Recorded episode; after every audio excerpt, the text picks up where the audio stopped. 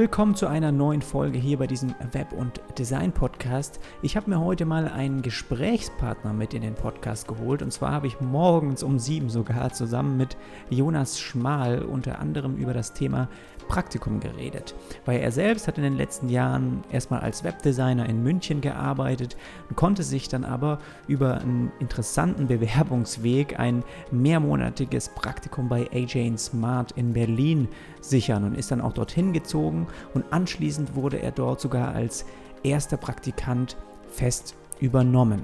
Und wir reden so ein bisschen darüber, wie er überhaupt die Aufmerksamkeit erstmal von einer solchen Agentur bekommen hat und was du auch heutzutage tun musst, um so einen Platz bei einer Agentur überhaupt zu ergattern. Und außerdem ging es ja auch um die Bezahlung während des Praktikums, um seine Aufgabenfelder und eben seine ersten Erfahrungen und wo er vorher auch als Designer gearbeitet hat. Und natürlich haben wir auch länger dann letztendlich über AJ Smart, über die Agentur selber geredet. Das ist ein, eine Agentur, ja, die ich persönlich auch sehr, sehr spannend finde und bei der er ab jetzt eben auch fest arbeiten darf. Und falls du AJ Smart noch gar nicht kennst, das sind sozusagen die Experten, wenn es um Design-Sprints geht. Und das ist ein viertägiger Prozess, um große Probleme oder auch, sagen wir mal, große Herausforderungen einfach sehr, sehr schnell zu lösen und dann neue Produkte zu entwickeln oder bestehende eben zu verbessern. Und das Spannende dabei ist, dass du mit Design-Sprints wirklich monatelange Arbeit auf wenige Tage komprimieren kannst und damit machen sie seit mehreren Jahren auch Millionen von Umsatz und arbeiten mit namhaften Unternehmen wie Bose, Lego oder eben Google zusammen.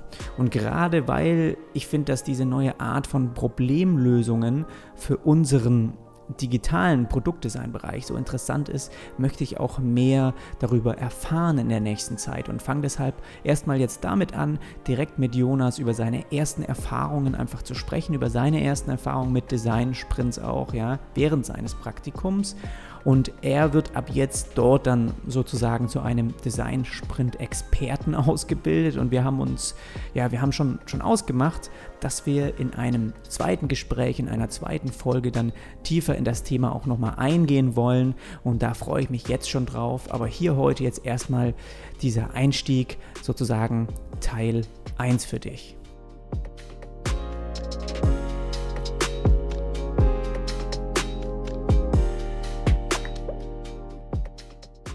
Bevor es jetzt gleich losgeht, hier noch kurz die Info zu meiner Patreon-Community. Falls du also mehrere Sonderfolgen und auch Hintergrundinformationen zu meinen eigenen Projekten bekommen möchtest, dann hol dir jetzt gerne direkt einen Premium-Zugang auf Patreon. Den Link dazu findest du in den Show Notes. Und Patreon ist der Ort, an dem meine meiste Aufmerksamkeit liegt und wo ich intensiver auch über digitale Design-Themen spreche, aber auch über die Zusammenarbeit mit Kunden und eben das Arbeiten als Freelancer. Und was das Ganze eben so besonders toll macht, ist, ich habe dort die Möglichkeit, speziell dir persönlich in 1 zu 1 Gesprächen weiterzuhelfen. Ja? Komm also gerne mit dazu, falls du Lust hast oder mich einfach auch für meine Arbeit hier unterstützen möchtest. Das Ganze kostet weniger als 5 Euro und ist in weniger auch als 2 Minuten eingerichtet. Jetzt geht's aber erstmal los mit dem Interview. Viel Spaß und sorry nochmal, wenn wir uns anfangs so ein bisschen verschlafen anhören. Wie gesagt, es war 7 Uhr morgens, aber ähm, ich glaube trotzdem, dass der Content darunter nicht leidet.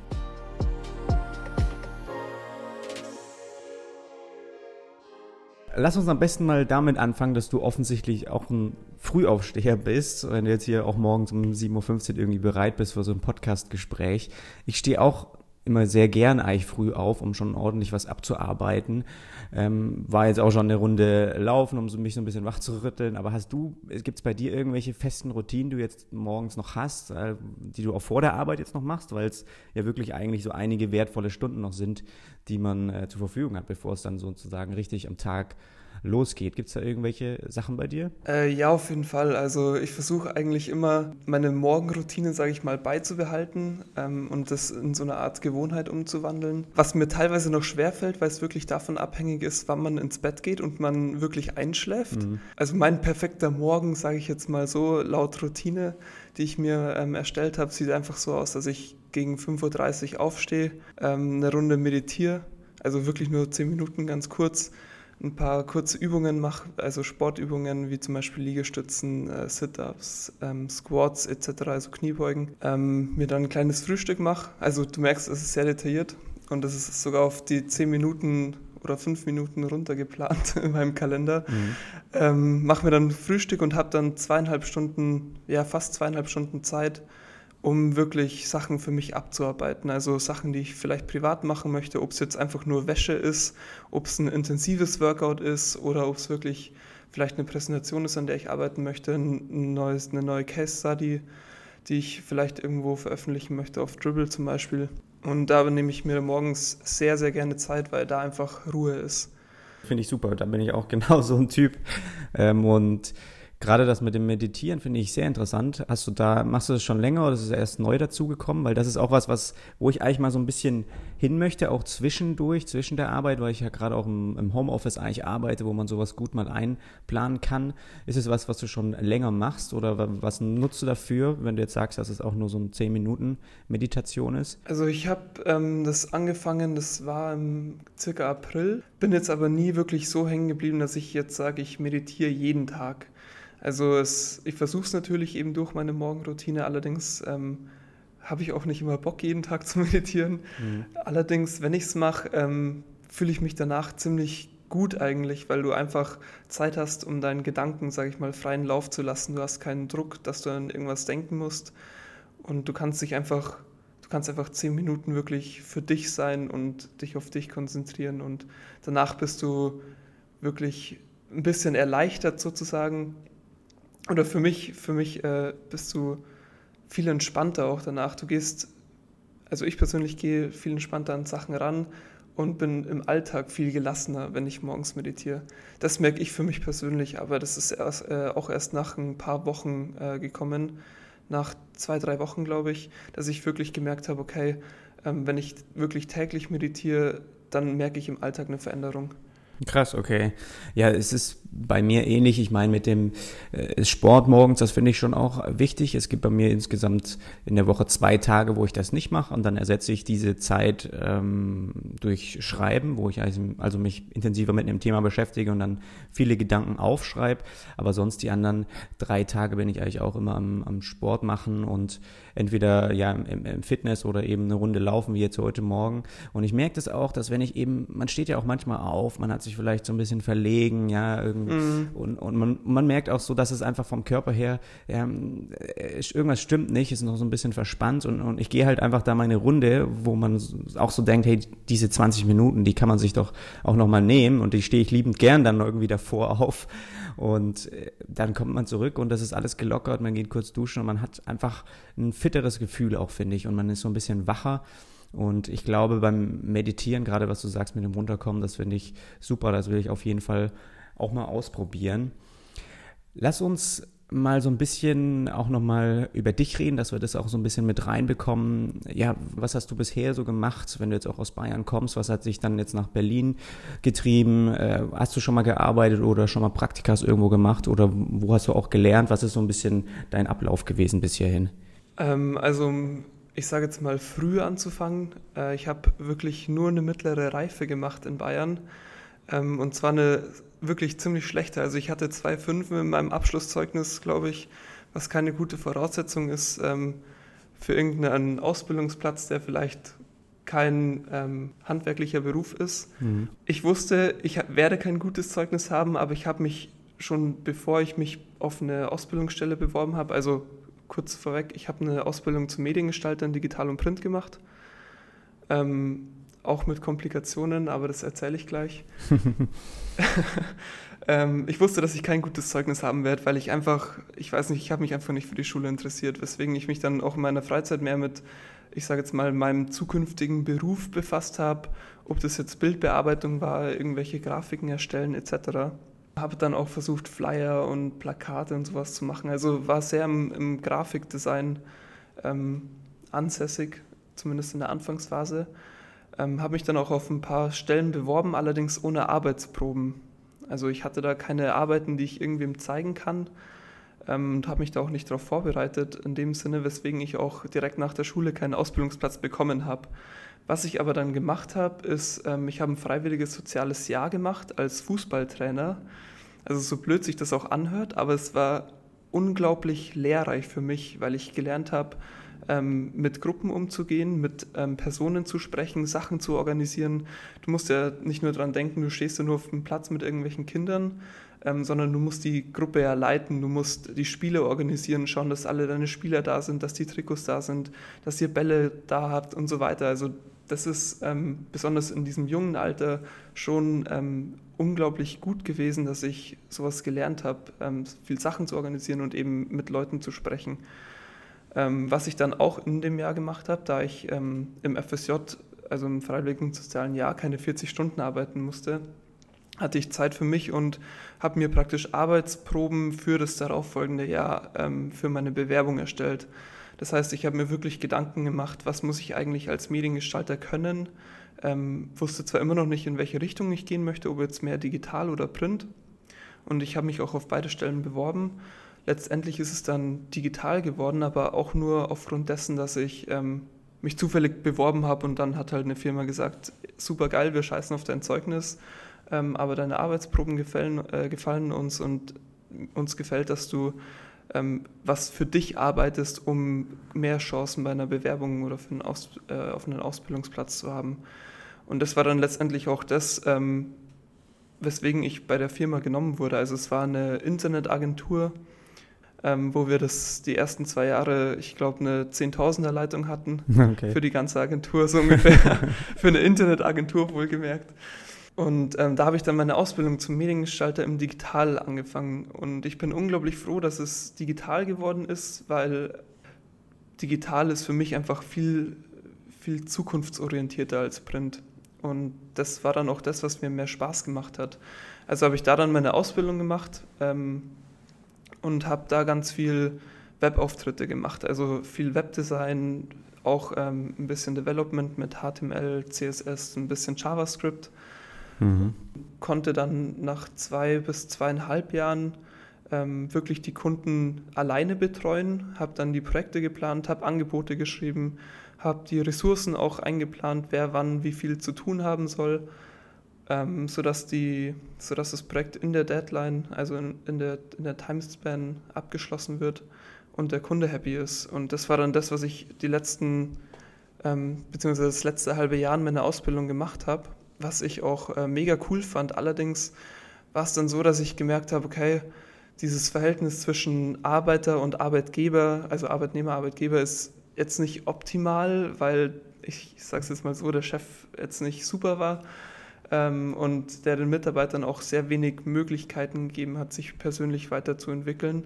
Klar ist es kein Stress, wenn du einfach mal irgendwie einen Tag nicht da bist, ähm, dass du, weiß ich nicht, irgendwas anderes für dich machen kannst, sondern es war halt wirklich so, dass man 50, 50 bis 60 Stunden manchmal in der Woche gearbeitet hat, was ähm, zwar nicht ich sage jetzt mal, gepredigt wurde, dass du das wirklich machen sollst. Es kam natürlich von der Chefetage aus, dass du natürlich maximal 40 Stunden arbeiten sollst, weil das ja, das, weil das ja der Optimalfall ist. Allerdings war jeder Mitarbeiter so überlastet, dass ähm, es nichts geholfen hätte, nur 40 Stunden zu arbeiten, weil dann einfach nichts fertig wird. Und das hat dann auch mich zum Nachdenken gebracht, ob das das ist, was ich wirklich jetzt vielleicht die nächsten Jahre machen will. Ich wusste, dass ich nicht ewig in dem Beruf Mediengestalter, sage ich jetzt mal, bleiben möchte, weswegen ich mich dann auch nach anderen Optionen umgesehen habe. Mhm. Und da habe ich mich dann eben damit befasst, was ich eigentlich wirklich machen möchte. Und nachdem ich dann festgestellt habe, dass ich im, im Mobile- bzw. Webbereich ähm, sehr viel Freude gefunden habe, habe ich mich über den Bereich viel mehr informiert, habe dann angefangen, ähm, Bücher zu lesen, ganz viele YouTube-Videos angeschaut, ähm, was UI, UX eigentlich ist, weil zu dem Zeitpunkt wusste ich das noch nicht wirklich. Ähm, ich wusste auch zum Zeitpunkt, ich glaube bis zum zweiten Ausbildungsjahr wusste ich nicht, dass ich in der Theorie auch ein UI-UX-Designer bin, weil ich äh, Webdesign mache, was ja prinzipiell alles das gleiche ist. Ähm, genau, habe dann da angefangen, mich mehr damit zu befassen, habe angefangen, YouTube-Videos anzuschauen, bin auf Meetups gegangen. Und parallel hast du aber in der Agentur noch gearbeitet? Genau, ich habe ähm, okay. gearbeitet und habe mich halt versucht in meiner Freizeit, weil es mich persönlich interessiert hat, weil es für mich kein Beruf ist. Für mich ist das mehr eine Leidenschaft, weil es mir einfach Spaß macht. Also ich mache das nicht, um irgendwie Geld zu verdienen, sondern ich mache das, weil ich Bock drauf habe, geile Produkte zu entwickeln mhm. und Probleme zu lösen. Und das ist auch das, was mich daran irgendwie so ein bisschen vor, vorangetrieben hat. Ähm, was dann auch ganz witzig ist, diese, also jetzt kommt diese Verbindung von, von Ausbildung und München zu AJ und Smart. Mhm weil ich über ein Meetup von Design Thinking erfahren habe und ich fand diese Herangehensweise an Probleme total interessant und habe mich halt mehr damit auseinandergesetzt. Und bin dann, also ich habe auch nach diesem Meetup zum Beispiel eine Präsentation über Design Thinking bei uns in der Arbeit äh, gehalten, was in dieser Agentur überhaupt keinen Sinn gemacht hat, weil dieses Wasserfallarbeiten, also diese ich weiß nicht, wir haben überhaupt nicht agil gearbeitet, deswegen war das für uns überhaupt keine Frage, ähm, ob das überhaupt irgendwann anwendbar ist, aber es war vielleicht ganz interessant zu wissen, ja. dass, dass, es sowas auch gibt. ähm, genau, mich hat es dann interessiert, ich habe mich mehr damit auseinandergesetzt, ähm, bin dann über Design Thinking in Richtung Produktdesign, Design Sprints äh, draufgekommen, dass es auch Agenturen gibt, die wirklich diesen Prozess anwenden, ob man es glauben möchte oder nicht. Ähm, das fand ich dann unglaublich geil, habe mich dann viel mehr in diese Produktdesign-Szene mit eingebracht und habe halt auch schon versucht, eigene Mobile Screens zu entwickeln, habe versucht, ähm, Probleme zu analysieren, was vielleicht manche Apps ähm, haben, habe da allerdings noch nicht diesen Business-Aspekt äh, betrachtet, also diesen strategischen Aspekt. Warum macht man dieses Produkt eigentlich? Warum entwickelt man das? Welche, welche Business-Gedanken stecken dahinter? Und ähm, das war dann so das, durch dann auch mehr Nachforschung und ganz viel YouTube-Videos, ähm, war das dann auch der Punkt, wo ich Age und Smart entdeckt habe. Also ich habe dann in diesem Zeitraum, das war, ich sage jetzt mal Dezember 2017, November, Dezember 2017, genau, habe ich mich nach Praktikas in dem Bereich umgesehen. Mhm. Ähm, da habe ich, äh, hab ich mich dann auch bei einer Agentur beworben, auch in München, die heißt äh, Kobe oder Cope. Da habe ich mich dann beworben, was ähm, durch diese App, die ich da gemacht habe, ähm, also über mich, da waren praktisch nur ein paar Infos über mich drin, was ich gern mache, äh, was meine Karrierelaufbahn sozusagen bisher war, ähm, an was für Projekten ich besser gearbeitet habe, was bis dahin nur, ähm, sag ich mal, Fake-Projekte waren, die ich halt für mich selbst gemacht habe, aber fake it till you make it.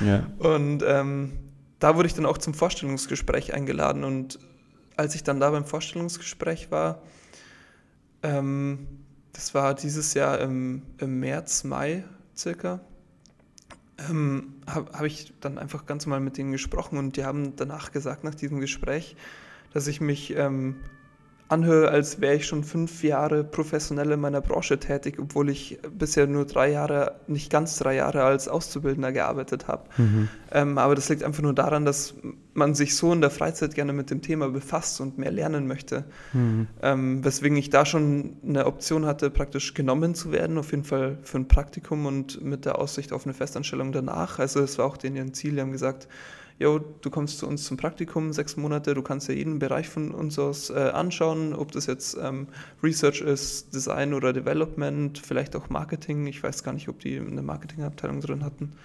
Kann ich kurz fragen, wie, wie alt bist du jetzt? Äh, ich bin 21. Ähm, ein Punkt, den ich hier auch nochmal für die ganzen Zuhörer nochmal hervorheben will, ist einfach dieses Selbstständige sich weiterbilden, diese Neugier für ein Thema entwickeln, auch ein bisschen die Herangehensweise, wie du es beschrieben hast, wie du auch schon in der Ausbildung gemerkt hast, dass es eigentlich nicht der Platz ist, wo du dich richtig 100% wohlfühlst, wo du selbstständig quasi losziehst, Videos schaust, im Internet dich erkundigst, was es einfach noch für Bereiche gibt. Diese ganze Neugier, die wird extrem viel wert sein, wenn man sich einfach später auch wo bewirbt, wenn man mit Unternehmen ins Gespräch kommt, wenn man auch mit Kunden ähm, redet bei Projekten oder sowas. Die merken das sofort. Und ich habe auch erst gestern mich mit einem ähm, Thema befasst und habe da aufgeschrieben, dass es wirklich auch für viele Unternehmen heutzutage gar nicht mehr so wichtig ist, ähm, was du für eine Note hast oder was für einen Abschluss oder wo du studiert hast.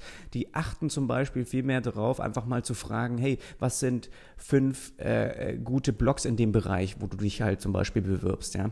Und wenn du dann nicht diese fünf Top-Adressen sagst, die irgendwie jeder in der Branche dann immer durchforstet oder sowas, hast du quasi schon so einen kleinen Minuspunkt bei so einem Bewerbungsgespräch. Also die gehen auf ganz andere Themen ein, die ähm, relevant sind heutzutage, ja, dass man wirklich eigenständig Initiative zeigt, weiter sich, sich ähm, bildet und selbstständig wirklich neugierig nach vorne geht. Und das ist was, was, glaube ich, jeder entwickeln kann, ohne großartigen, super tollen Abschluss zu haben, ohne professionell zu arbeiten. Einfach diese Konzepte auch erstellen, ein paar Case Studies, Fake, Fake-Projekte, wie du es auch schon beschrieben hast. Das ist so, so wichtig, um auch für sich selbst äh, ja kennenzulernen, wo man eigentlich hin will. Und gleichzeitig bringst du natürlich dann auch was mit, wo, wo andere dann denken, huh, wo, wo hat er das alles jetzt her, obwohl er doch irgendwie die Ausbildung erst gemacht hat. Und bei mir war es ähnlich, als ich auch ähm, damals angefangen habe, meinen Abschluss, ich habe ähm, Fachabitur gemacht, habe aber dam damals schon gesagt, dass ich eigentlich nie studieren wollte, habe dann auch ähm, ziemlich zügig die, die Ausbildung hier in Hamburg gemacht nach meinem Zivildienst und damals stand für mich halt fest, ich wollte quasi einmal von den Besten so ein bisschen lernen, ich wollte wissen, wie es richtig funktioniert, aber habe genauso wie du auch davor einfach schon ähm, ja selbst ein paar Webseiten erstellt für, für ähm, junge Künstler irgendwie aus der Region bei mir in der Heimat, dann auch hier irgendwie mal für eine Praxis-Website, einfach sich selbst neugierig nach vorne getrieben. Und das ist was, was ganz viele merken im Gespräch und auch wenn du dich wo bewirbst, und das ist was, was ich hier nochmal ein bisschen her, ähm, hervorheben wollte.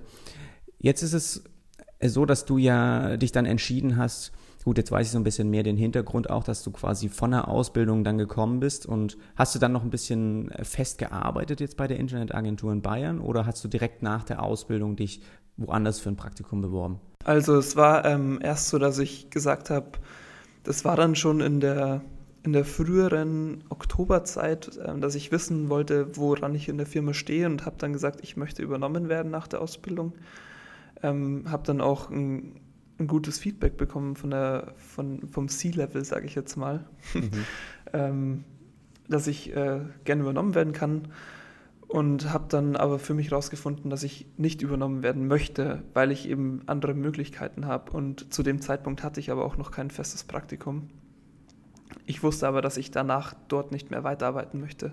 Einfach wegen dieser Situation ähm, zwischen Chef und Mitarbeiter. Ähm, und habe dann gesagt, ich möchte jetzt doch nicht übernommen werden, ich möchte das wieder zurücknehmen sozusagen. Also ich habe zu dem Zeitpunkt noch nichts unterschrieben, weswegen das kein Problem war. Mhm. Ähm, die sind halt damals so ungefähr aus allen Wolken gefallen, weil die das überhaupt nicht erwartet haben. Aber ich habe praktisch für mich selbst entschieden, ich möchte nach der Ausbildung dort nicht mehr arbeiten und ich möchte was anderes machen. Beziehungsweise ich möchte einfach in einer anderen Firma, beziehungsweise in einer anderen Agentur, in einem vielleicht bisschen anderen Bereich was arbeiten. Aber ich möchte auf jeden Fall in dieser Branche, in der Industrie bleiben. Wenn wir jetzt mal so ein bisschen in Richtung AJ Smart gehen, in Deutschland finde ich, ich bin wirklich ein, ein, großer Fan von der Agentur und ich finde, gerade in Deutschland ist es aus meiner Sicht eine der interessantesten Adressen, wo man momentan hingehen kann, wenn man eben in diesem Product Design, Produktdesigner einfach ähm, Bereich in dem arbeiten will. Ja.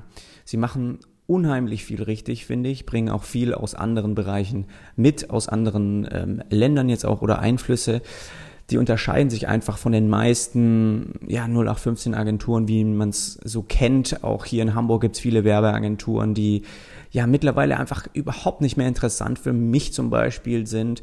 Und das ist bei A-Chain Smart einfach anders. Die ziehen so ein bisschen wirklich sehr gut die Aufmerksamkeit auf sich und sie sind auch mega präsent im, im, auf Social Media Kanälen. Die dokumentieren ganz viel, sie produzieren extra Inhalte für jetzt YouTube oder machen eigene Online-Kurse, ja. Also sie beweisen auch wirklich richtig, dass sie Design-Sprint-Experten sind. Was Design-Sprints sind, das, da kommen wir bestimmt später nochmal ein bisschen drauf ein, aber das ist sozusagen ihr Bereich, wo sie einfach schon seit mehreren Jahren jetzt tätig sind.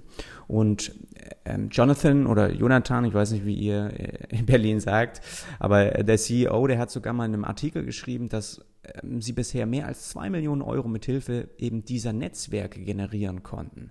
Und das heißt, dass eben sehr viele eure Kunden über, über YouTube, über Instagram und so weiter einfach auf die Agentur selbst aufmerksam werden. Und in, in diesen Größendimensionen muss man sich das mal vorstellen, wie das heutzutage einfach super gut einsetzbar ist und auch funktionieren kann, obwohl man es einfach viel zu wenig von anderen Unternehmen sieht.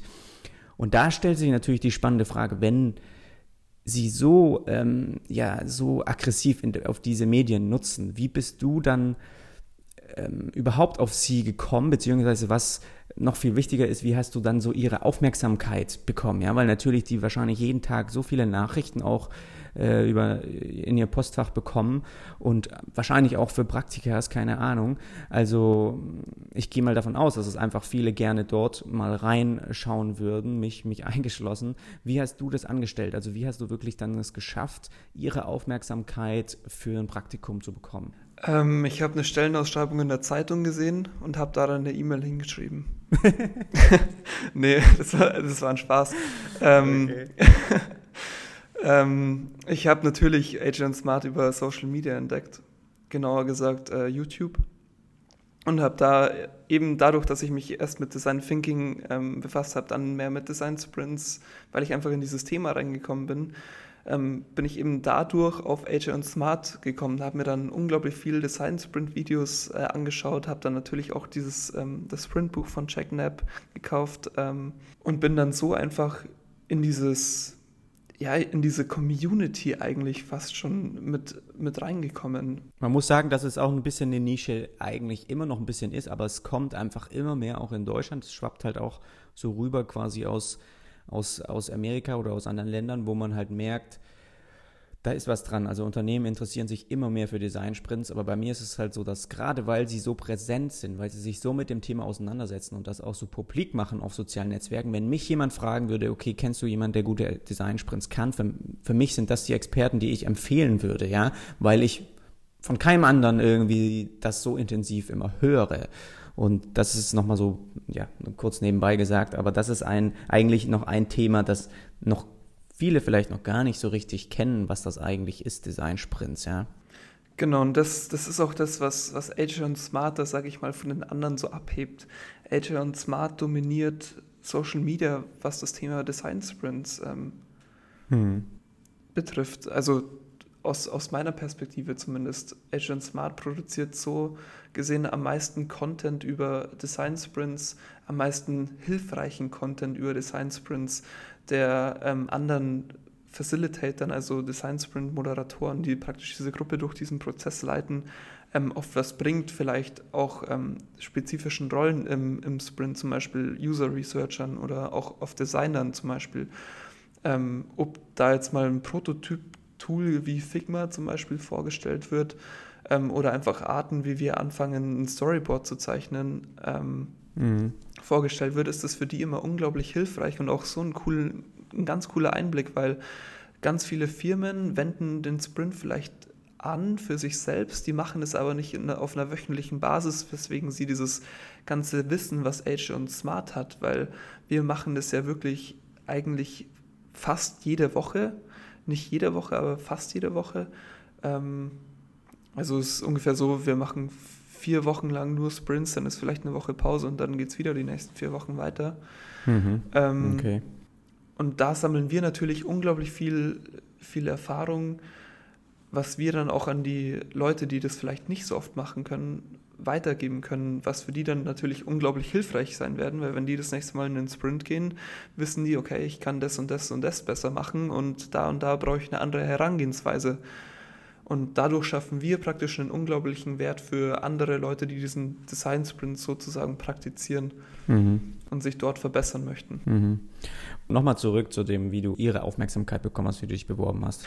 Ähm, das war so, ich habe zu dem Zeitpunkt, als ich mich in dieser, als ich, also als ich in dieser Phase war, wo ich wusste, ich möchte was anderes machen, ähm, habe ich mir auch diese Design Sprint Videos angeschaut und habe dann ein Video von Agent Smart äh, gefunden. Das, also der Titel war, glaube ich, How to Get a Job in Product Design, mhm.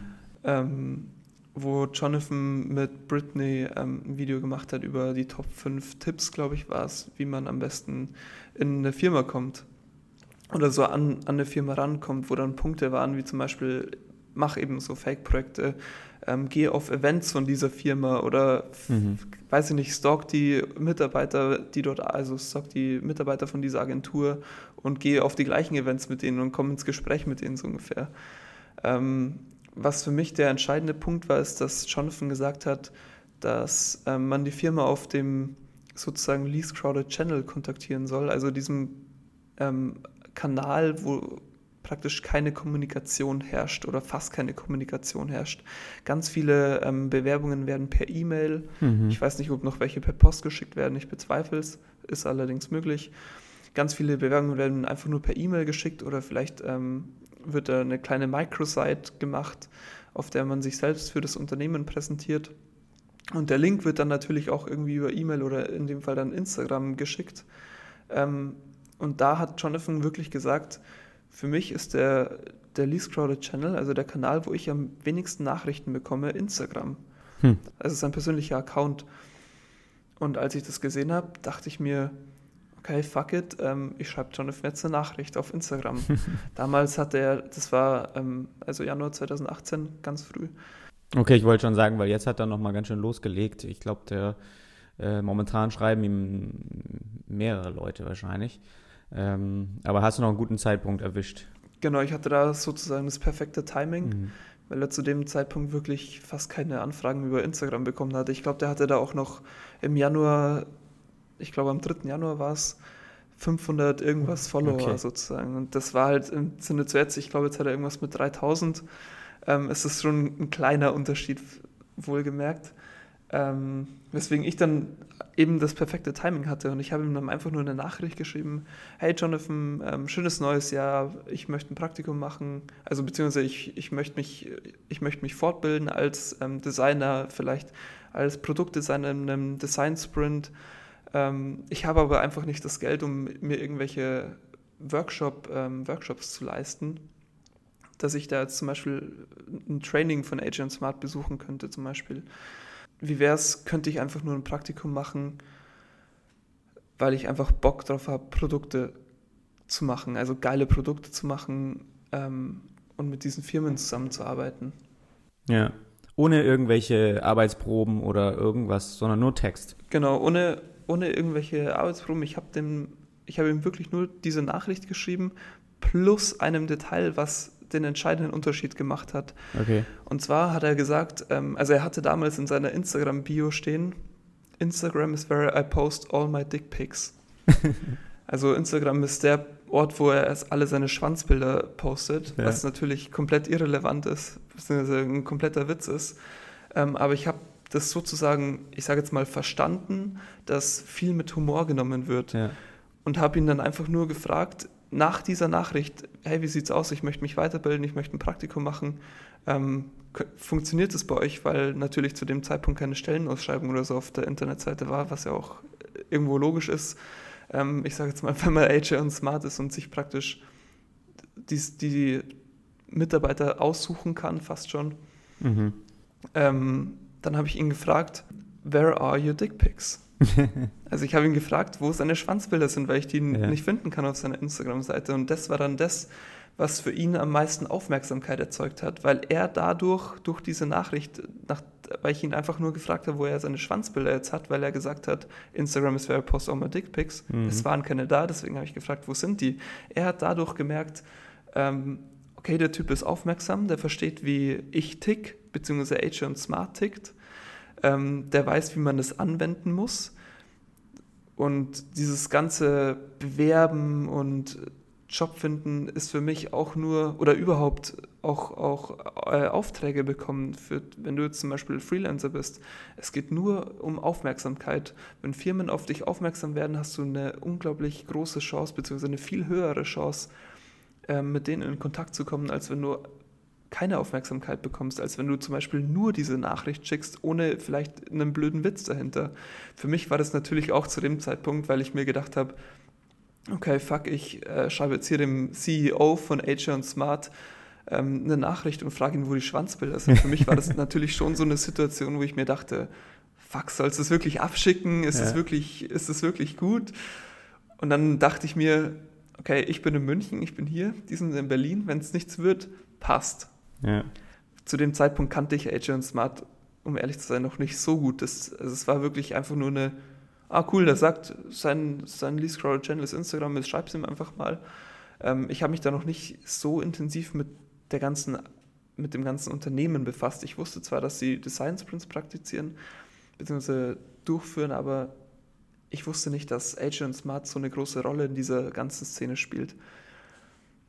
Und was, das war dann auch der Punkt, wo ich gesagt habe, okay, komm, scheiß drauf, jetzt schreibst du es einfach, ist nicht schlimm, wenn es nicht, äh, nicht klappt, weil die Firma ist ja eh in Berlin und du willst ja eigentlich eh hier bleiben, mhm. ähm, in München bleiben und jetzt schickst du es einfach ab. Ähm, das hat dann einfach nur dazu ja, das, das, die Folge daraus war dann, dass Jonathan mir zurückgeschrieben hat und er gesagt hat, ja, cool, ähm, bla bla bla, äh, schreib mir doch mal eine E-Mail mit deinen ganzen ähm, Vorstellungen zu dem Praktikum. Also da war ich dann eh schon überrascht, dass ich da eine positive Rückmeldung bekommen habe. Habe dem dann einfach eine E-Mail geschrieben mit so einer Zusammenfassung, was ich in dem Praktikum lernen möchte. Ähm, habe mir dann natürlich vorher schon Gedanken gemacht ähm, und damit, außen, äh, damit genauer befasst, was Adrian Smart wirklich eigentlich macht, weil davor wusste ich zwar irgendwas mit Design Sprints, aber mehr wusste ich nicht. Mhm. Ähm, habe mich dann und schon auch wichtig, dass man da, ja, dass man dann auch zeigt, hey, man, ich bin, ich will genau zu euch, ja, ja dass genau. man nicht irgendwie die gleiche Bewerbung an zehn andere Unternehmen schickt, sondern dass man wirklich zeigt, hey, ich will zu euch und ich habe mich damit befasst und ihr seid die Adresse, wo ich unbedingt lernen will. Ja, auf jeden Fall. Ähm, das ist zwar jetzt in der Anfangsphase war das für mich noch nicht wirklich relevant, weil ich habe ihm dann wirklich nur Details geschickt im, im Sinne von, wie viel möchte ich monatlich haben. Ich habe dann auch gesagt, ich würde es theoretisch umsonst machen, weil das für mich ein unglaublich großes Learning wäre und eine unglaubliche Erfahrung wäre, dort zu arbeiten. Ähm, das heißt, ich, ähm, ich würde es umsonst machen. Wenn ihr mich bezahlen müsst, dann bitte nur so viel Geld, dass ich irgendwie überleben kann. okay. Ähm, so, so, auf dieser Basis. Das heißt, dein Praktikum, der, das war auch umsonst oder hast du Geld bekommen? Äh, nee, nee. Also ich, ähm, ich wurde schon bezahlt, beziehungsweise ich werde bezahlt, weil das ähm, auch irgendwie, also ich habe mit Kyle mal gesprochen, der sich darum kümmert. Er hat gesagt, ja, wir müssen nicht bezahlen und das ist einfach so in Deutschland, ja. keine Ahnung.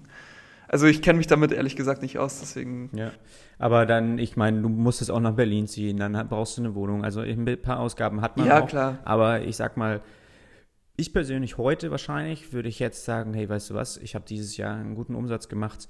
Ich habe noch einen Monat, zwei Monate Zeit, um ähm, ja, einfach mich ein bisschen fortzubilden und selbst in mich zu investieren. Und ich würde dann ein Praktikum machen wollen oder bei irgendjemand anderer Agentur. Ich würde genauso einfach die Bezahlung, das, was wir, was man sozusagen mit rausnimmt, was man dort lernt, das als Bezahlung nehmen. Ähm, also für mich ist das auch so, man sollte nicht unbedingt da nach dem Geld schauen, wenn es wirklich eine Adresse ist, wo man weiß, da wirst du mit einem viel größeren Mehrwert rausgehen, nämlich dem Wissen und der Erfahrung, die du da gemacht hast. Aber ich kann das auch verstehen und ich finde, die wirken auch von außen so, dass sie jetzt nicht die Ausbeuteragentur sind oder irgendwas, sondern ähm, ja, dass sie da wirklich auch sich dann an solche Regeln halten und irgendwo ist es ja dann auch gut, gerade weil du eben diese natürlich eigenen Kosten auch hast in so einer Stadt. Ja, genau. Also das ist auch, auch auf jeden Fall der Punkt. Das ist auch zum Beispiel, wenn man das auf dieses ganze Freelance-Business ähm, bezieht, ein, ein, sehr, sehr relevanter Punkt, umsonst zu arbeiten. Nicht im Sinne von umsonst zu arbeiten, dass du Arbeiten hast, also oder, oder dass du Kunden was zeigen kannst, sondern du sollst umsonst arbeiten, wenn du dann diesen Fame, ich sage jetzt mal Fame, dafür kassierst sozusagen. Wenn du dann bei einer großen Agentur bist, ähm, für die vielleicht einen, einen kleinen Workshop machst, wie die ähm, ihre Arbeitsweisen verbessern können, kostenlos natürlich, und die dann aber auf dich zurückkommen, mhm. ähm, weil sie merken, scheiße, der Typ hat echt was drauf und von dem können wir echt viel lernen. Mhm. Ähm, was dann eben dazu führt, dass du einen Folgeauftrag bekommst und dann dort wahrscheinlich mehr verlangen kannst, als wenn du einfach nur einen ganz normalen Sales Pitch vorbereitest hm. und ähm, deine, deine Services verkaufst. Ja. Also wir halten nochmal fest für die Bewerbung. Ein Tipp ist, einfach den am wenigsten überlaufenden Channel von der Agentur zu suchen, dort, wo sie aber trotzdem, sage ich mal, vertrieben sind und speziell jetzt direkt die Aufmerksamkeit von einer Person zu bekommen oder dort auch anzusprechen, die man äh, die einfach auch was zu sagen hat. Ich denke mal, du hättest jetzt irgendeinen Mitarbeiter und dann wäre es wieder über ein paar Ecken gegangen, wäre es wahrscheinlich schwieriger gewesen. Das heißt, dadurch, dass auch Jonathan als CEO so präsent im Social Media ist, ähm, ja, ist es natürlich auch, funktioniert das dort sehr gut. Aber ich glaube, selbst was du vorhin gesagt hast mit äh, eine Bewerbung schicken, würdest du jetzt per Post an AJ Smart eine lustige Bewerbung schicken, die wirklich wenn du dich mit der Agentur befasst, die Bewerbung müsste wahrscheinlich lustig sein. Also wahrscheinlich könntest du irgendwie einen fetten, ähm, äh, einen fetten Werbeplatz draußen auf der Straße gegenüber von der Agentur buchen und da irgendwie deine Bewerbung draufschreiben. Irgendwie sowas, wo du halt. da habe ich noch gar nicht dran, da habe ich noch gar nicht dran gedacht. Ich werde oft gefragt von anderen Leuten auf Instagram, wie man sich denn dort am besten bewerben soll. Ich, ich sage immer, dass sie eine Holzbox ähm, schicken sollen mit ganz vielen Details ja. und ähm, ein paar Witzen drin, so ja, ungefähr. Genau. Ähm, natürlich auch ein paar Infos übers, ähm, über sich und über das Unternehmen, dass man weiß, wie Agent Smart funktioniert und nicht, äh, natürlich nicht nur lustig ist, sondern dass man einfach zeigt, dass man einen Mehrwert mit sich bringt. Ja. Aber die Werbeanzeige ist natürlich optimal. Wir haben hier, also wir sind direkt an der Spree. Ähm, gegenüber von uns auf der anderen Seite der Spree ist die ist, ist ein Riedes, äh, riesen, riesen Mercedes ähm, Schnitt, Abschnitt, sage ich mal, mit ganz vielen Gebäuden und da ist auch eine LED-Werbetafel. Genau, einfach mal. Das heißt, ähm, genau, genau, einfach mal nachfragen, wie viel da eine Anzeige am Tag kostet und wenn da steht, Agent Smart stellt mich ein mit einem QR-Code, genau. den man von ähm, circa 500 Metern scannen, ja 500 Meter nicht, aber ein paar hundert Metern scannen kann, ist das natürlich ja, ja. optimal. Und dadurch äh, einfach das, das, das gewöhnliche Brechen und versuchen einfach Aufmerksamkeit zu generieren, nicht auf den Wegen, wie es jeder andere macht. Und ich glaube, da wären die auch sehr gut für zu haben. Da wirst du auf jeden Fall äh, wahrscheinlich sogar noch in einem der Videos irgendwie auftauchen oder ja, aber das ist, das ist was, was glaube ich ganz gut ist, was auch wichtig ist hier festzuhalten. Kannst du so ein bisschen drauf eingehen, ja, was als Praktikant dann ähm, ja, was sind so die Aufgabenfelder während des Praktikums? Hast du dann wirklich auch eher als mal so einen Überblick bekommen? Ich meine, diese Design-Sprints, wir, wir haben jetzt heute nicht mehr Zeit, darauf intensiv einzugehen, das machen wir vielleicht mal in einem anderen Gespräch, aber die laufen letztendlich immer eine Woche und dann kommt wieder sozusagen ein neuer Kunde oder ein neuer Design-Sprint. Das heißt, du hast sehr gezielte Abläufe, wie sowas funktioniert, was an jedem Tag gemacht wird. Ist es dann so, dass du auch speziell dort mitarbeiten wolltest, weil sie ja jetzt auch bestimmt, ich weiß nicht, ob die überhaupt eigene Designer angestellt haben, die dann letztendlich die aus das, das äh, Produkt gestalten oder ausfertigen, die Details ausarbeiten, oder geht es da wirklich nur darum, Ideen zu sammeln? Ähm, ja, wie hast, was sind so die Aufgabenfelder, wenn man dann da als Praktikant anfängt? Ähm, also das ist so, dass du je nachdem, auf welche Rolle du dich natürlich bewirbst. Ich habe gesagt, ich möchte im Design ähm, tätig sein. Ich wusste, dass ich ähm, Apps designen möchte oder, oder Produkte designen möchte. Ähm, wenn du dich dann auf, eben auf diesen Part bewirbst, dann wirst du auch in das ähm, Sprint-Team sozusagen mit, ein, mit eingeschlossen sozusagen. Ähm, das ist so, wir haben ein paar Abteilungen wie jetzt zum Beispiel die Masterclass Training, ähm, das ganze Social Media Marketing und wir haben eben den Hauptbereich unsere Sprints. Und da haben wir zwei Sprint-Teams, ähm, die bestehen jeweils aus einem Sprint-Lead, also einem Facilitator, einem Moderator, einem Designer und einem User Researcher. Und alle Personen in diesem Sprint-Team sind fest angestellt. Also es gibt ganz wenig ähm, Freelancer oder, oder Teilzeitkräfte, wenn dann ähm, wirklich nur für kleinere Sachen wie Accounting oder sowas. Ähm, aber wirklich im Sprint-Team gibt es keine, gibt's keine Freelancer oder Teilzeitkräfte, weil mhm. einfach die, die Leute benötigt werden, die werden gebraucht, wenn sie dort sind. Mhm. Und ähm, das ist auch nicht so, dass wir Produkte komplett ausarbeiten. Also es ist äh, von der Firma abhängig bei Oak, bei der Meditations-App, die ich allerdings auch benutze. Ähm, mhm. Da haben wir es zum Beispiel so gemacht, dass wir gesagt haben, okay, wir haben jetzt ähm, ein paar Sprints gemacht, haben ein Ergebnis gefunden und da arbeiten wir das, das komplette Produkt aus. Ähm, das ist aber ganz, ganz selten so. Und was meine Rolle da dann wirklich ist, ich bin dann in dieses ähm, Sprint-Team mit reingekommen als äh, Design-Praktikant sozusagen und musste praktisch, ich war eigentlich überall so die, oder bin teilweise noch diese zweite Hand, die man halt einfach manchmal braucht, oder diese dritte Hand in dem Fall. Mhm. Ähm, ob das jetzt mal ist, den Sprintraum vorbereiten ähm, für so also ein Prototyping Day, da bin ich immer ganz, ähm, ganz tief mit drin und helfe eben diesen Prototypen aufzubereiten. Aber als Praktikant bist du natürlich immer in dieser Rolle, ähm, dass du jemanden über dir hast, der dir praktisch anschafft, was du tun sollst.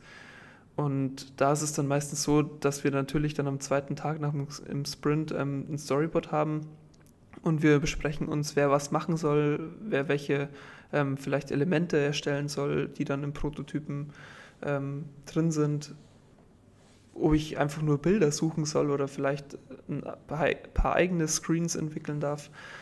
Ähm, das ist halt immer abhängig vom, vom Sprint und auch dem Skill-Level, mit dem du mitbringst. Die letzten zwei Monate war es jetzt meistens so, dass ich wirklich nur geholfen habe, den Prototypen zu machen, weil eben die Rollen besetzt waren und wir hatten auch zum Beispiel nur einen Sprint in der, ähm, nur einen Sprint an, in, ja, wie soll ich sagen, einen Sprint zu einer Zeit oder zur gleichen Zeit, weil oft ist es so, wenn man zwei Sprint-Teams hat, dann ähm, macht man zwei Sprints zur gleichen mhm. Zeit. Also da hast du praktisch in einer Woche zwei Sprints in zwei unterschiedlichen Räumen natürlich, mhm. Ähm, wo du dann natürlich auch wieder dann einen Designer und so weiter brauchst.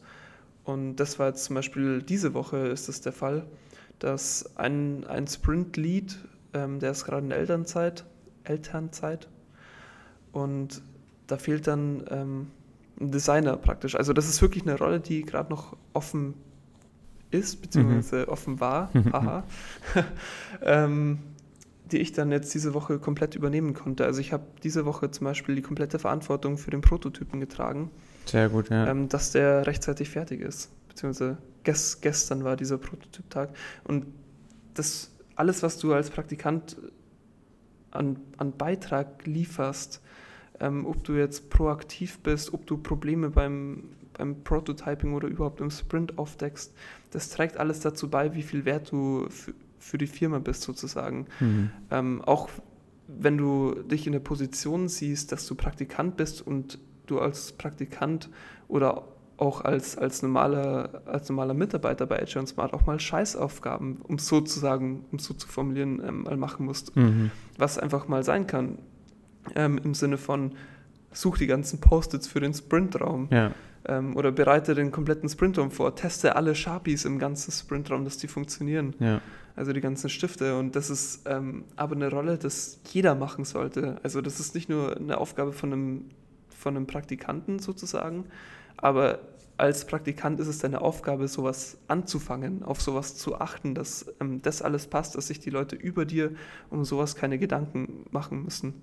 Und dadurch schaffst du eben Wert für dich und kommst eben in diesen nächsten Schritt rein. Ähm, meine Rolle zusammengefasst war im Praktikum ähm, hauptsächlich die Unterstützung oder der Support beim Prototypen. Okay. Ja, ich glaube, es ist auch wichtig, dass man wirklich auch, selbst wenn man mal studiert hat und nochmal sagt, ja, jetzt habe ich gerade eine Lücke auch danach und zwei verschiedene Optionen, welche Agenturen oder Richtungen ich gehen will, wenn man da Praktikas macht, man erwarte nicht also das ist schon ein mega Einblick auch, den man da bekommt. Ich habe es so genossen, auch während meiner Ausbildung den Profis über die Schulter zu schauen, wie die Layouts-Programme bedienen, einfach nur daneben zu sitzen und man darf sich da nicht zu her herablassend fühlen, ja, zu sagen, oh, jetzt muss ich hier wieder den, den Raum vorbereiten für die Kunden, wenn sie kommen oder sowas, weil diesen, das ist egal, was du für ein, quasi davor schon gemacht hast, also es gehört einfach dazu, man muss da so ein bisschen, bisschen reinkommen.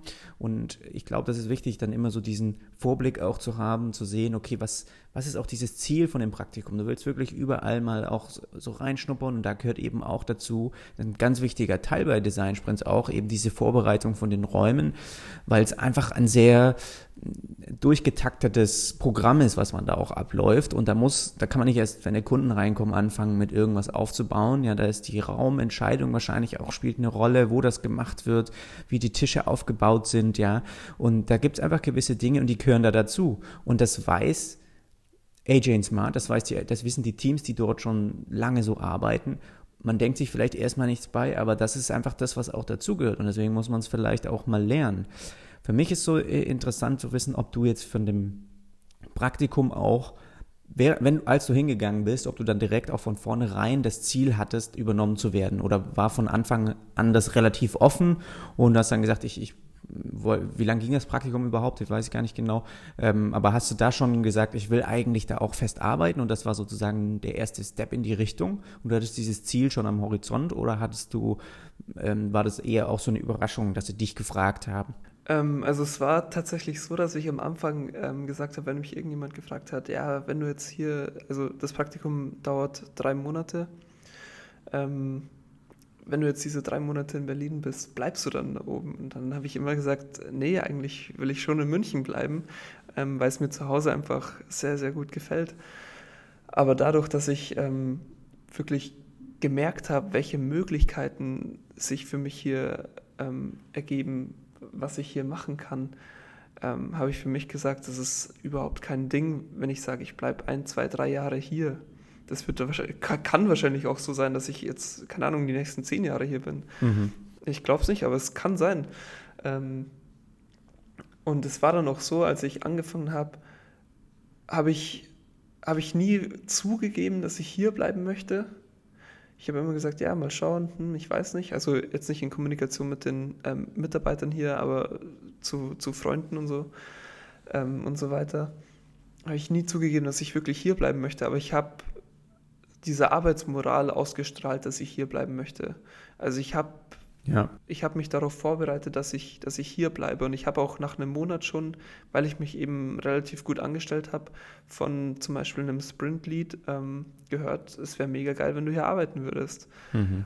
Was für mich dann natürlich schon sozusagen war, okay, ich weiß, ich bin nicht schlecht und ich weiß, ich ähm, muss zwar jetzt immer noch was machen, aber es ist auf jeden Fall eine Möglichkeit, die ich in Betracht ziehen kann dass ich wirklich hier bleibe. Ja. Und so ist es äh, jetzt dann auch gekommen. Also jetzt, ich bin jetzt dann, ähm, habe jetzt noch ungefähr zwei Wochen, drei Wochen. Bis zum 2. November geht das Praktikum offiziell. Und ich weiß jetzt schon, dass ich danach als Junior Product Designer bei H&M Smart anfangen werde. Ja.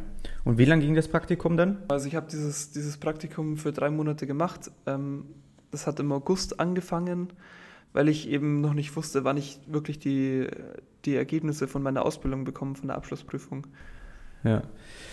Du bist halt auch noch wahnsinnig jung mit 21 Jahren, hast jetzt quasi die Ausbildung ähm, schon hinter dir, hast jetzt das Praktikum dort gemacht, kannst jetzt da mal fest arbeiten.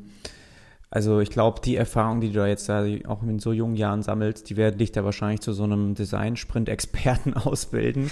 Und ich denke mir immer, bei, in so einem Bereich, wo es wirklich so was so eine Nische ist, wo die wirklich gefüllt wird, ja, was, was wahrscheinlich, ihr, ihr trainiert ja dort auch wahnsinnig viele Unternehmen, dass sie eigene Design-Sprints durchführen können. Überleg einfach mal, wenn du da, selbst wenn du mal da in ein paar Jahren sagst, hey, das ist jetzt nichts mehr für mich, ich muss, mein Weg geht jetzt weiter, ich möchte nochmal woanders reinschauen. Solche Unternehmen würden liebend gern einen Experten nehmen, der genau dort herkommt, wo eigentlich der Ursprung sozusagen war, wo sie auch, wo, wo sie wissen eben, dass das die Agentur ist, die, die diesen ganzen Design-Sprint überhaupt vorantreibt oder auch so ein bisschen mit erfunden hat, ja.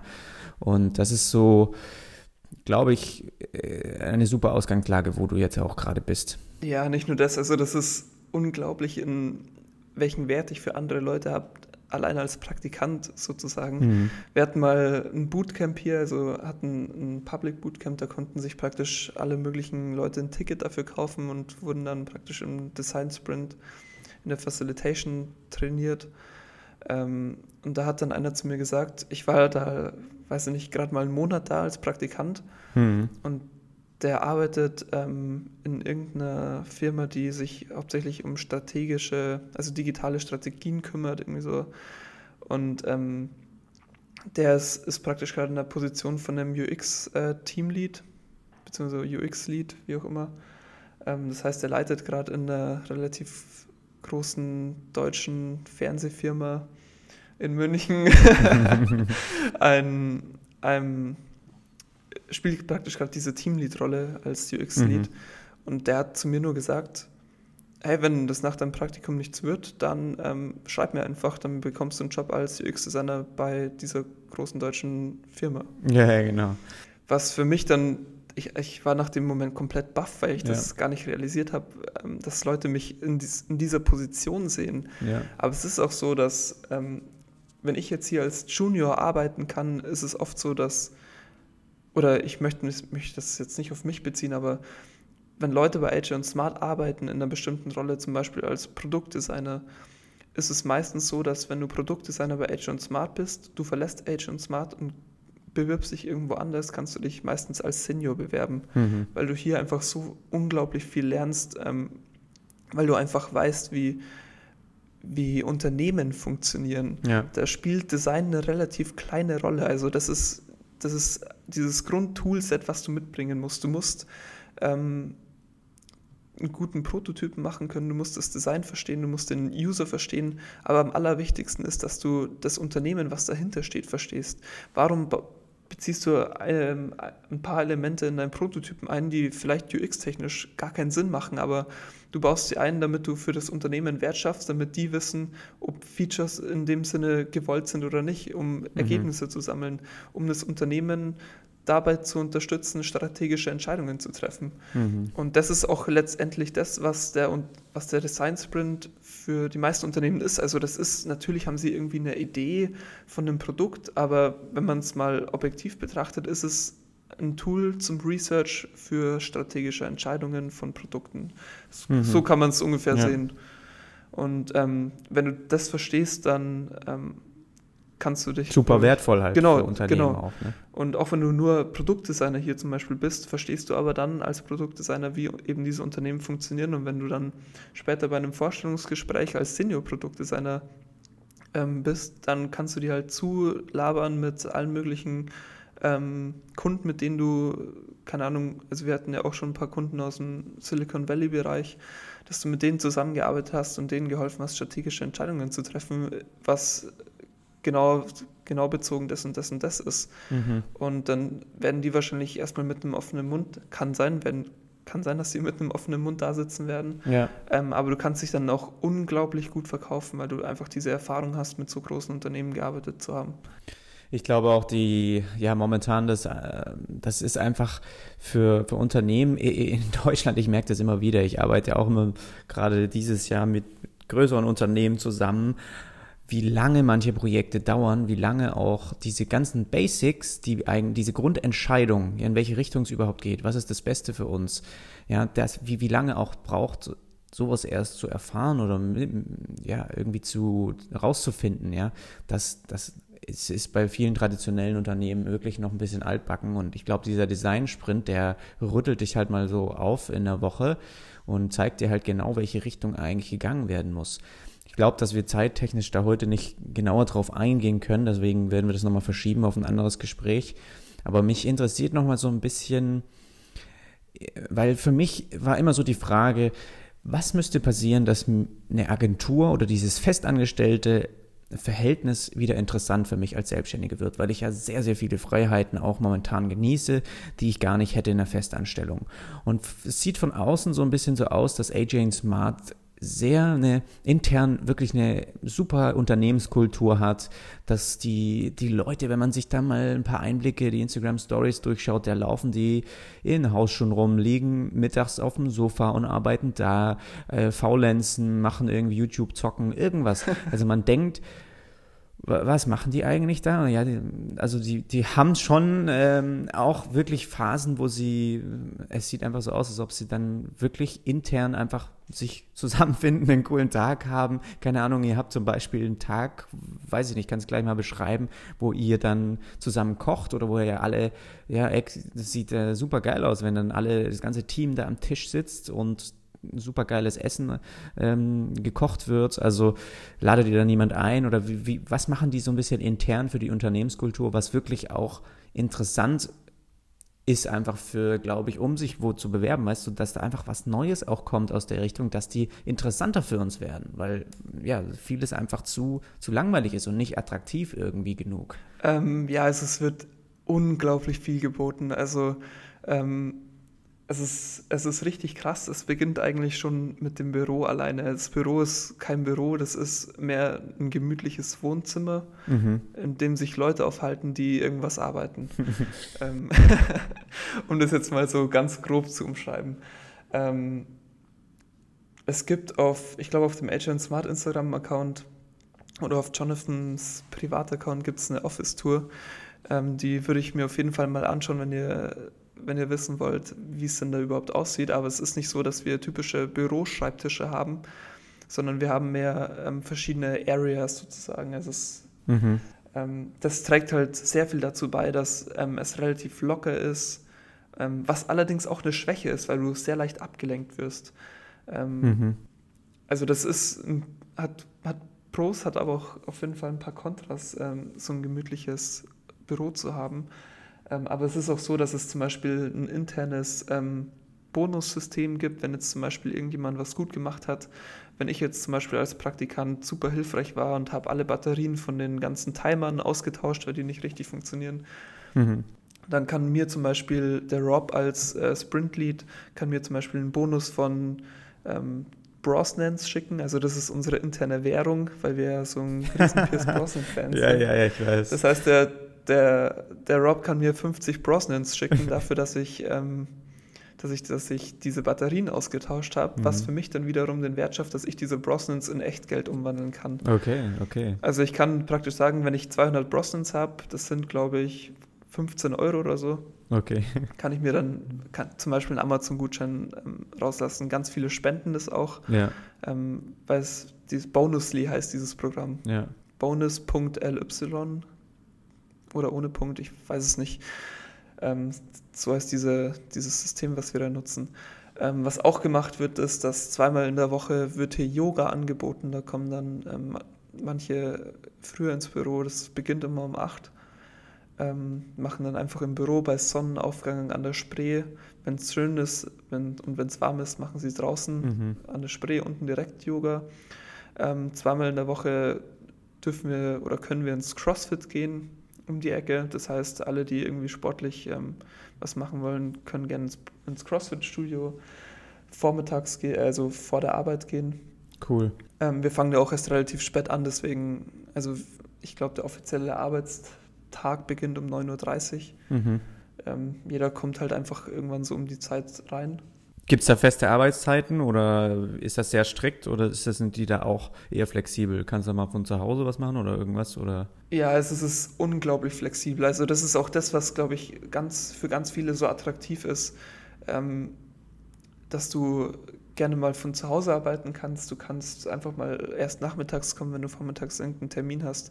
Du mhm. kannst vormittags einen Termin vereinbaren und kannst dann auch im Homeoffice bleiben den ganzen Tag. Das sagt keiner was, sofern ähm, wirklich die Arbeiten in einer guten Qualität gemacht werden. Das heißt, wir haben eine unglaubliche Flexibilität. Als Sprint-Team natürlich nicht so, weil wir immer an diesen Kunden und den, und den Sprint-Raum gebunden sind. Aber allerdings ist es auch so, wenn du jetzt zum Beispiel den Prototypen machst, ähm, kannst du von zu Hause aus den Prototypen machen, weil du ein Foto vom Storyboard hast, so ungefähr. So ist es. Dann machst du halt ähm, ein Gespräch, was um 12.30 Uhr angesetzt wird für ein also wir nennen das immer Huddle, ein kurzes, eine kurze Besprechung über den Prototypen, wie es aussieht, wie es weitergehen soll, wird halt dann online gemacht über zum Beispiel Hangouts oder so. Mhm.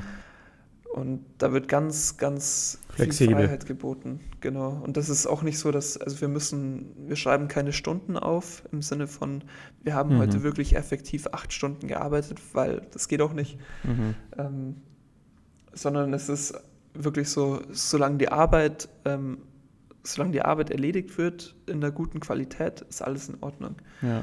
Und da kannst du dir dann eigentlich alle Freiheiten nehmen, die du möchtest auch.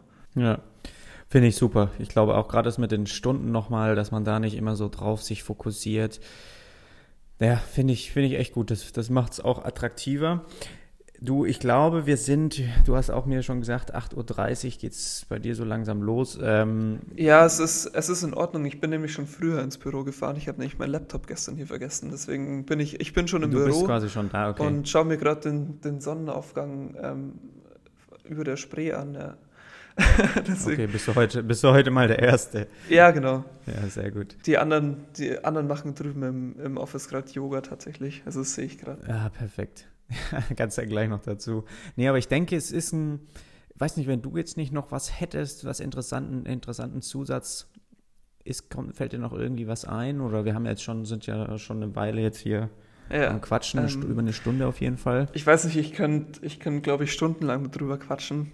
Ähm, was ich, glaube ich, der Key für diese Kultur ist, dass jeder unglaublich freundlich ist und auf jeden achtet sozusagen. Also es ist jetzt niemand, der jetzt irgendwie mal, weiß nicht, wenn man mal irgendwo was liegen lässt, dann räumt man das für den anderen auf sozusagen. Also diese Fürsorglichkeit auch für andere, Mhm. ähm, auch auf einer sehr persönlichen Basis ist, also jetzt nicht zu persönlich, aber ähm, viel persönlicher als in, ich glaube, allen anderen Agenturen. Mhm. Und das macht diesen, diese Kultur aus, dass man einfach mehr, mehr, sich mehr darauf fokussiert, Spaß zu haben, Spaß an der Arbeit zu haben, als diesen Hintergedanken im Kopf zu haben, fuck, ich muss wirklich jetzt was leisten, ich muss jetzt wirklich Geld produzieren in dem Sinne, Mhm.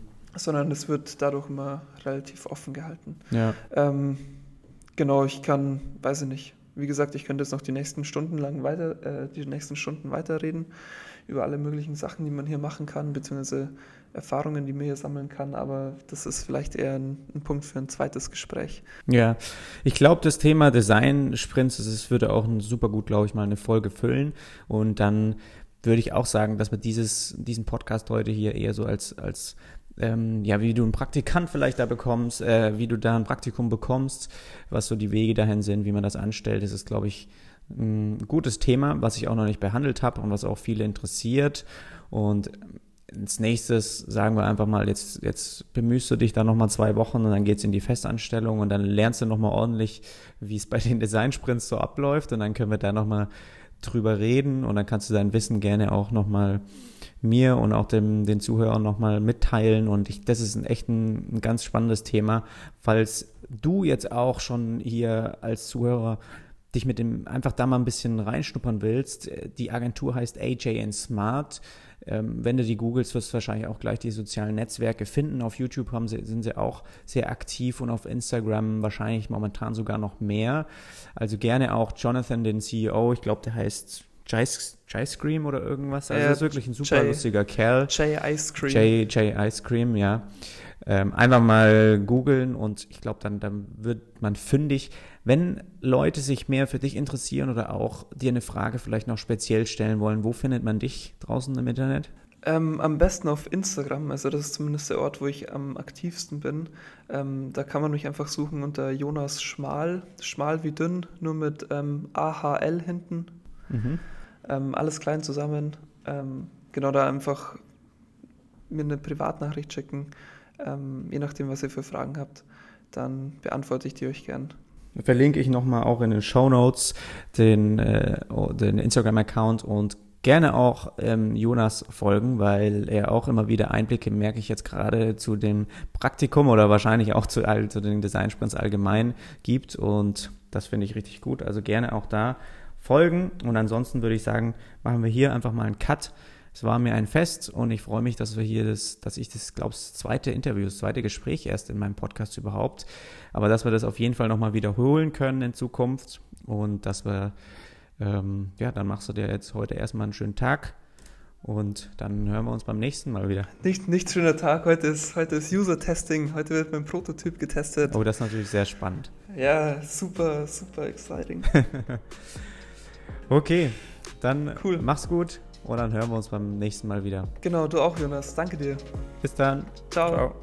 Bevor ich mich jetzt hier gleich für diese Woche verabschiede, noch kurz die Info, du hast heute eine von vier Folgen gehört, die ich jeden Monat veröffentliche und diese Episode heute ist die kostenlose und auch öffentliche Folge und Zugang zu den anderen drei bekommst du, indem du mich für weniger als 5 Euro auf Patreon unterstützt und mir damit auch hilfst, diesen Podcast einfach noch besser zu machen und auch noch mehr Folgen davon zu produzieren.